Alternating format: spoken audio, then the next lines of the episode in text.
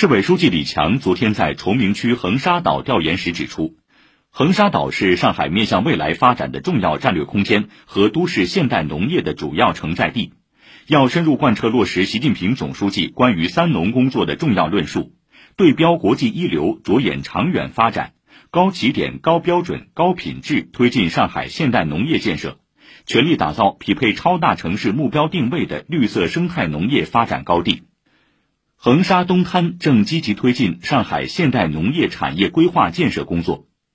李强在现场查看自然生态条件，听取整体规划目标愿景以及当前工作推进情况汇报等。李强指出，要拿出十年磨一剑的定力和决心，以世界眼光、国际标准推进上海现代农业产业的前瞻研究、科学规划、综合配套和精细管理。要把握生态环境资源禀赋。努力成为高科技农业的领军者、优质产业发展的承载地、生态空间保护的示范区。